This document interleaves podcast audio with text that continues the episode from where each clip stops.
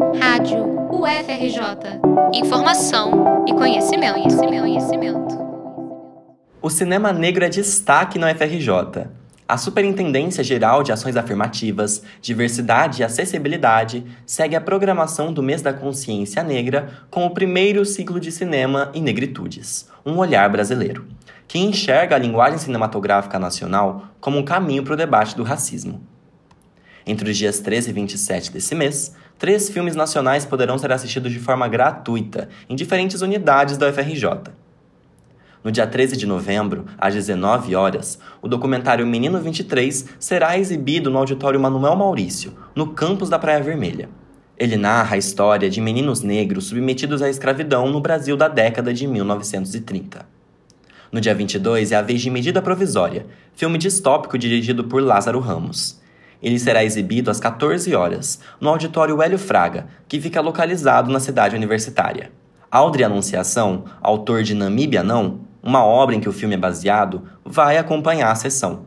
No dia 27, às 9 da manhã, encerra a mostra a produção Marte 1, filme mineiro consagrado que levou oito troféus na última edição do Grande Prêmio do Cinema Brasileiro.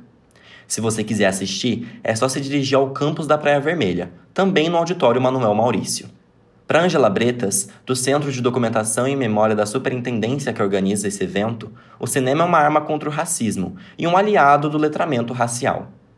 A Rádio FRJ, ela comenta que a cinegrafia abre imensas possibilidades de reflexão.